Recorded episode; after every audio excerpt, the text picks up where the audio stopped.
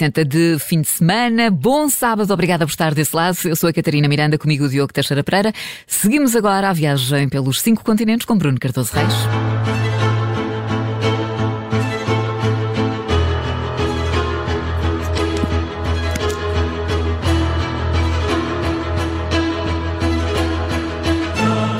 Começa agora a nossa viagem pelos cinco continentes, como sempre, à boleia do Bruno Cardoso Reis. Eh, Bruno, hoje estamos particularmente atentos ao que se está a passar eh, na Rússia. Podemos falar em golpe de Estado? E bom dia. Bom dia.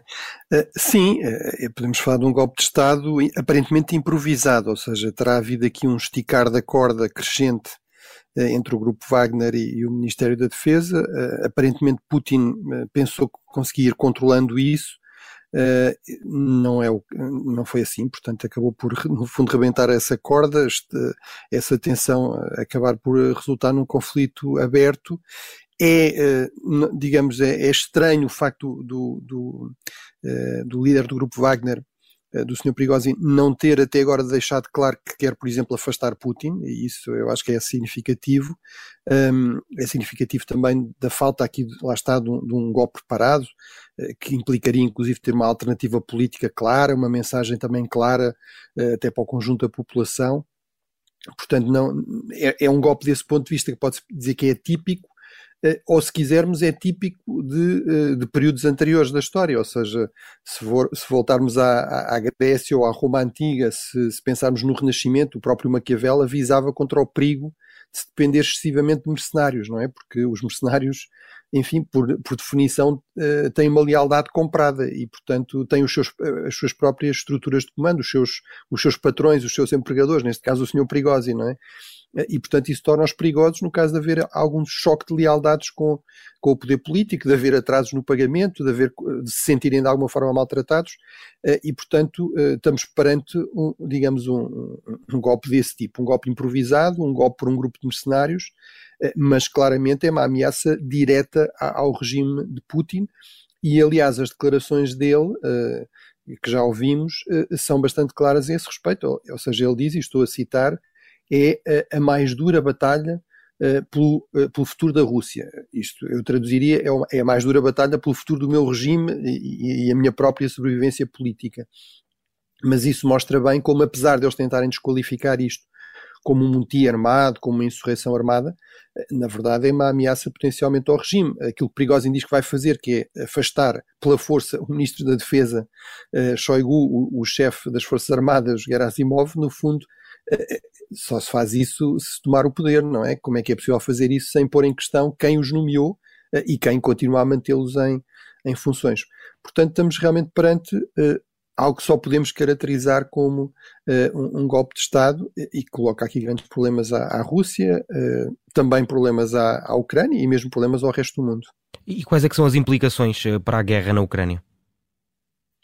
Bem, em termos de, uh, da guerra da Ucrânia, uh, a Ucrânia tem aqui uma questão, digamos, uh, complicada, que é procura já tirar partido disto, aposta que, no fundo, isto cria uma confusão, alguma desmoralização, que implica, nomeadamente, que pelo menos as tropas do grupo Wagner, que têm estado muito ativas, que são dezenas de milhares, 20, 30 mil, estarão agora empenhadas noutro sítio e, portanto, procuram intensificar já esta fase de ofensiva Uh, e, no fundo, procuram já avançar para a fase seguinte, no fundo, escolher aqui pontos mais frágeis da frente e tentar fazer grandes avanços, mas isso implica riscos, porque nós não sabemos se a estrutura de comando na Ucrânia se mantém sólida ou não, se, em termos de estruturas defensivas, a partir delas continuam lá, campos de minas, barreiras antitanque e tudo isso, portanto, há limites para aquilo que a Ucrânia pode também fazer em termos de exploração imediata, mas a mim parece-me evidente que à partida serão boas notícias para a Ucrânia. Haverá sempre aqui um enfraquecimento,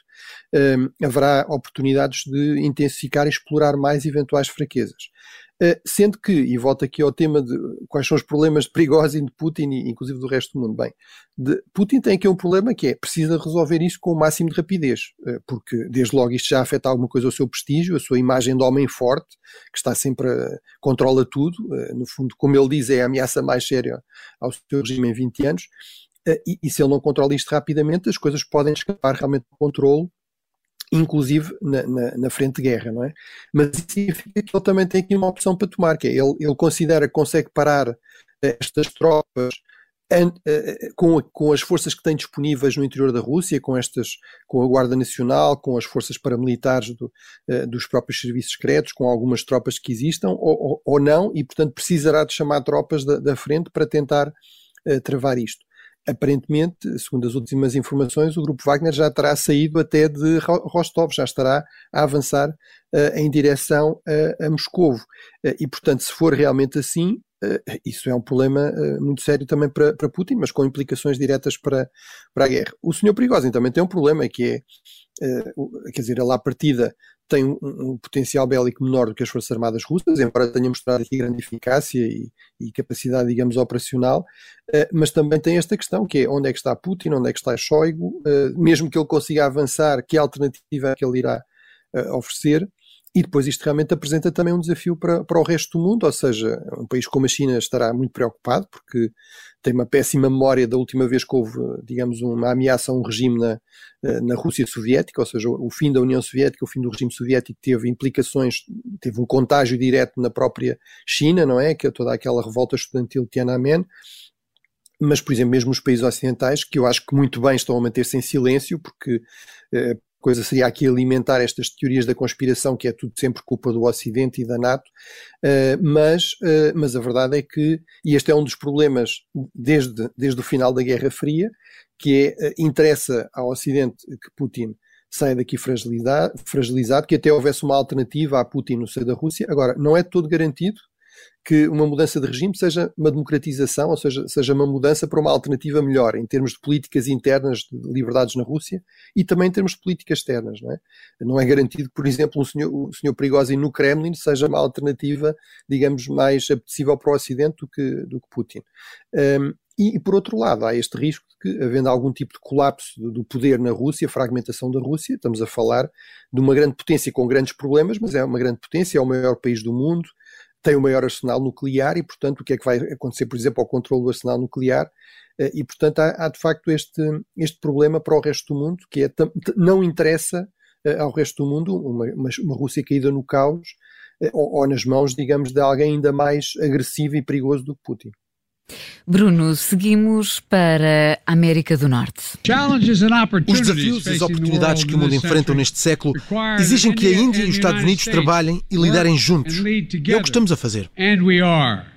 Joe Biden e Narendra Modi estiveram juntos em Washington. Bruno, qual é eh, a importância da relação destes dois países? Bem, é uma importância enorme e crescente a Índia já é o país mais populoso do mundo, provavelmente, uh, este, a partir deste ano. Uh, tem um, um, bilhão e mais de 400 milhões de, de pessoas. é, é a entre a terceira e a quinta economia mundial e, sobretudo, tem aqui um enorme potencial de crescimento económico. foi o país, digamos, a grande economia que mais cresceu o ano passado, cresceu mais de 6%. portanto, tem aqui realmente uma, um potencial de poder ser a melhor alternativa, vamos dizer assim, à China. Ou se quisermos ser, neste contexto de uma segunda guerra fria entre os Estados Unidos e a China, desempenhar o papel que a própria China desempenhou na primeira guerra fria entre os Estados Unidos e a União Soviética. Uh, isto significa também o quê? Significa que nós estamos a falar aqui de uma completa convergência de pontos de vista. Há uma enorme diferença na história, nas percepções, uh, nas preferências dos, dos dois países. A Índia uh, desde a sua independência em 1947, uh, assumiu-se como um, pouco o líder do Sul global, Tam também é isso que lhe dá tanta importância, uh, mas isso significa que assume aqui sempre uma postura de não alinhamento, de não se querer, digamos, comprometer, como por exemplo fizeram o Japão, eh, as Filipinas, uma série de outras potências asiáticas ou europeias com, com os Estados Unidos, portanto quer manter o seu próprio espaço, como a própria China maoísta também fez, quando a partir de 1972 se aproximou dos Estados Unidos, em oposição à União Soviética, com quem tinha entrado em ruptura, uh, também não, não houve aqui nunca uma completa uh, convergência. Eh, há aqui esta dimensão também da democracia, aliás, no contexto desta visita, Biden fez também uma referência à China como, digamos, governada por um ditador, se criou novamente tensões. No caso da Índia, a Índia é uma democracia, é formalmente uma democracia, há eleições, há múltiplos partidos, Há Estados também, é um Estado federal onde os Estados têm bastante peso e onde diferentes partidos governam diferentes Estados. É verdade que com Narendra Modi, com o atual primeiro-ministro, houve aqui, digamos, algumas tendências populistas, nacionalistas, mais iliberais, mais identitárias. Isso criou algumas tensões no passado, mas claramente o que prevalece neste momento é a convergência uh, de pontos de vista e de interesses uh, a nível de política externa, a nível de segurança internacional e, sobretudo, direcionados em relação à China. Há aqui um, ainda um irritante que é esta questão da, de, durante o período da Guerra Fria, até por causa destas tensões com os Estados Unidos, a, a Índia aproximou-se da, da, da, então União Soviética, se quisermos da Rússia Soviética, eh, eh, continua a haver uma grande tradição de cooperação ao nível eh, militar e ao nível também de equipamento militar, de armamento. Por exemplo, grande parte da Força Aérea Indiana é equipada com aviões de origem russa, mas tem havido um esforço grande, começou sobretudo pela Marinha, para uma aproximação aos países ocidentais, à, à França, aos Estados Unidos, e, por exemplo, um, um dos acordos importantes estratégicos assinados durante esta visita é um acordo para, para, para uma parceria na construção de, de motores de aviões, de aviões a jato de combate da próxima geração e, portanto, no fundo, um sinal de que uh, de aproximação aí aos Estados Unidos e, e, se quisermos, de afastamento em relação à Rússia. Agora, por exemplo, a Índia, eh, lá está, não vai aqui colar-se completamente aos Estados Unidos e, e, na questão da guerra da Ucrânia, da invasão da Ucrânia, uh, desta, desta, desta crise mais recente, embora deixando claro que se opõe à guerra, e acha que as, as, guerras e as invasões não são adequadas no contexto atual, uh, tem-se recusado a ir mais além disso nas críticas à Rússia. Uh, o outro aspecto em que tem havido alguma convergência é nesta questão da rejeição da utilização de armamento nuclear, onde a Índia também tem sido muito clara, e isso obviamente só tem como destinatário neste contexto a Rússia, mas uh, realmente há limites a essa, a essa aproximação aos Estados Unidos e, por exemplo, em termos também económicos e de sanções, continua a ter relações com, com, com a Rússia. Mas, de facto, aqui o grande fator é de convergência é esta preocupação com a ascensão da China, e aí e termino recordando que uh, a China e a Índia têm tido uma série de conflitos armados sérios, embora limitados, mas sérios, na, na zona dos Himalaias, onde têm disputas fronteiriças há muitas décadas. Uh, morreram mais de 20 soldados indianos uh, nos últimos dois ou três anos nesses confrontos e, portanto, isso é um fator que quase que obriga a China, a, Índia a, a, a entender-se com os Estados Unidos neste, no contexto atual. Na Ásia estão marcados os primeiros exercícios militares da Associação das Nações do Sudeste Asiático, eh, mas eles fizeram questão de se afastar dos focos de tensões eh, na, na, na região. Foi isso, Bruno? Sim, sim, uh, ou seja, é um exercício organizado pela Indonésia. Este bloco é extremamente importante, já falámos aqui dele várias vezes. Uh, a ASEAN representa, portanto, é no fundo uma, uma espécie de União Europeia ou de, de Comunidade Económica Europeia na, no Sudoeste Asiático, reúne 10 países basicamente desta zona eh, do Sudoeste Asiático que eh, está entre a Índia e a China, que controla as vias marítimas que ligam o Oceano Pacífico ao Oceano Índico, nomeadamente o Estreito de Malaca. Uh, enfim, é também economicamente muito relevante, mas tem começado a desenvolver mais esta dimensão de segurança e defesa, sobretudo de segurança marítima. Este é o primeiro exercício uh, conjunto. Inicialmente estava pensado para ser mesmo na, na ponta mais sul eh, do Mar do Sul da China, já quando se está a aproximar eh, do Estreito de Malaca, mas a Indonésia decidiu alterar a localização eh, para uma zona afastada dessa, dessa região.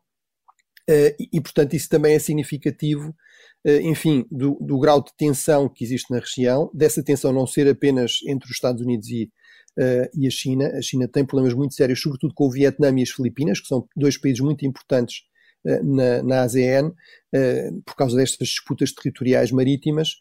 Mas há uma série de outros países que, não se, que querendo mostrar aqui alguma solidariedade e alguma capacidade de defesa coletiva, não se querem uh, arriscar a um choque com, com a China. E, por exemplo, em particular, o Camboja até é bastante próximo uh, da China. Portanto, há de facto uh, divisões no seio da ASEAN e, portanto, esta demonstração de unidade e que podia funcionar até um pouco como uma, um fator de dissuasão em relação à China, acabou por não funcionar nesses termos e, portanto, temos apenas um exercício naval, mas longe daquele que pode ser o principal teatro de conflito naval eh, nesta região, que é realmente o Mar do Sul da China. Bruno, seguimos para a África. No Mali há críticas à decisão da junta militar que governa o país de exigir a saída eh, da missão da ONU. Essa decisão faz algum sentido? Bem, não faz nenhum sentido eh, do ponto de vista, digamos, de, da resolução do conflito. É verdade aquilo que, o, que, a junta militar diz, que é esta missão das Nações Unidas não acabou com o conflito, mas a própria junta militar também não acabou com o conflito. Já entrou em conflito com a, com a França, já, já acabou também com a missão da União Europeia. Uh, e, e, portanto, agora o que restava era esta missão das Nações Unidas uh, e também apostou sobretudo uh, no grupo Wagner.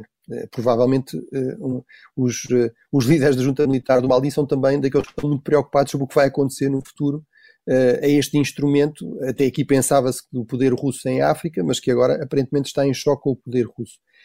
mas realmente isto só faz sentido do ponto de vista desta preocupação da junta militar com aumentar o controle, o seu controle sobre o país, reduzir os canais de relações com o exterior apenas àqueles que lhe interessam e que lhe são convenientes da, do ponto de vista da manutenção do seu poder. Aqui o mais grave, potencialmente, é que esta, esta decisão já foi denunciada por uma série de grupos armados tuaregs que são outro, os outros atores nesta, nesta luta armada e que basicamente desde 2015 aceitaram um processo de paz, mas sempre com grandes desconfianças.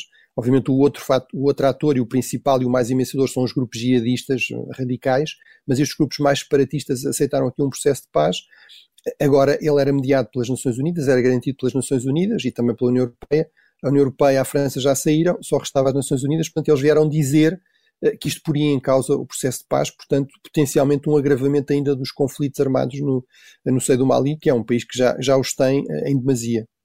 Bruno, aqui nos dois minutos que, que nos restam, uh, proponho que tentes fazer aqui uma junção dos nossos dois últimos temas. Uh, o, o, primeiro deles está relacionado com a visita do primeiro-ministro chinês à França e à Alemanha, uh, portanto, tentamos fazer aqui o, perceber como é que correu esta, esta visita e depois, se calhar, uma nota final para o julgamento de Trump. Bem, em relação a esse primeiro ponto, o uh, uh, primeiro-ministro chinês não é o chefe do governo, ou melhor, é o chefe do governo, mas não é o chefe do executivo chinês, não é? Portanto, não é como em, em Portugal, realmente quem manda no Estado na China e também em última análise no governo é o presidente Xi, aliás, é o presidente Xi, sobretudo, como secretário-geral do Partido Comunista Chinês. Portanto, o primeiro-ministro, no entanto, é uma figura muito relevante, sobretudo na dimensão da política económica. Portanto, no fundo, é sobretudo isso que ele faz, é coordenar a política económica eu acho que é significativo que ele tenha vindo à Europa, eh, que tenha vindo à Alemanha e à França, que tenha assinado uma série de acordos, eh, e portanto isso mostra que realmente eh, a China está preocupada com manter pontos com a Europa, por causa, sobretudo, das relações económicas, da, da Europa ser um mercado tão importante e ser indispensável para o crescimento chinês. Ainda não tivemos uma visita de Xi, como por exemplo já aconteceu à Rússia. Portanto, há limites também para essa normalização ou esforço de alguma uh, aproximação em relação a Trump, eh, e mesmo para terminar, o meu ponto aqui é: eu sempre achei que tentar combater Trump pela via judicial era uma má ideia, independentemente de, de, de haver reais questões judiciais e reais crimes ou prováveis crimes cometidos por ele. Eh, isso, eh, do ponto de vista do estilo de política dele, é o ideal, porque permite jogar com esta, com esta retórica de ele contra as elites eu, em nome do povo americano, contra as elites, as instituições que nos estão sempre a tentar impedir de, de concorrer, de vos defender. Portanto, é isso que ele tem, tem, estado a fazer. Eh, sobretudo os processos anteriores, enfim, daquele processo de assédio, o processo de, uh, enfim, de, de, daquele, daquela estrela porno que foi paga ou não foi paga. Enfim, eu não estou a desvalorizar isso, e, e sobretudo em termos de eventuais vítimas, mas em termos políticos, acho que ainda mais ideal eram para o estilo de política que faz uh, Trump. Apesar de tudo, estas últimas acusações sobre informação classificada são realmente objetivamente extremamente graves. Não estamos a falar de alguém se ter esquecido uns quantos documentos classificados eh, quando que levou para casa para estudar no fim de semana e depois acabou por não devolver, ou quando fez mudanças quando saiu de, de funções, isso pode acontecer e aconteceu com vários políticos americanos. Agora, isso são coisas pontuais e de importância menor. Agora, Trump publicamente gabava-se de ter informação altamente classificada, portanto sabia bem o que é que tinha levado, e levou informação, e termino mesmo com isto, com os segredos nucleares norte-americanos. É informação tão classificada que nem sequer é uma classificação do presidente, é uma classificação legal. Portanto, a desclassificação implicaria um parecer do, do, do Ministério da Energia a dizer que já, afinal já não é um segredo importante em termos nucleares, do Congresso, além do próprio Presidente. E, portanto, é realmente objetivamente bastante grave. Agora, se terá algum impacto político e eleitoral, isso eu já continuo a ter grandes dúvidas. Muito bem, Bruno. Termina aqui a nossa viagem pelos eh, cinco continentes. Bom fim de semana, Bruno. Para a semana estamos de regresso. Cinco continentes para ouvir na Rádio Observador com Bruno Cardoso Reis, todos os sábados depois do Jornal das 11.